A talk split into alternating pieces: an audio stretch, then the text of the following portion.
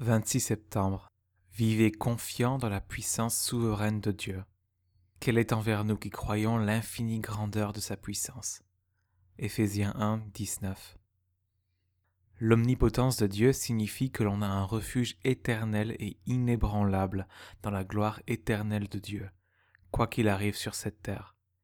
Et cette confiance est la source et la puissance découlant de l'obéissance radicale à l'appel de Dieu.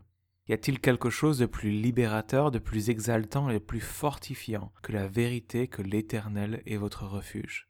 Toute la journée, chaque jour, dans toutes les expériences ordinaires et extraordinaires de la vie. Si nous croyions cela, si nous laissions vraiment cette vérité de l'omnipotence de Dieu nous saisir, quelle différence cela ferait dans nos vies privées et dans nos ministères? Comme nous deviendrions humbles et puissants pour les plans de salut de Dieu. L'omnipotence de Dieu est un refuge pour le peuple de Dieu. Et lorsque vous croyez vraiment que votre refuge est l'omnipotence de l'Éternel, il y a une joie et une liberté et une puissance qui débordent en une vie d'obéissance radicale à Jésus-Christ.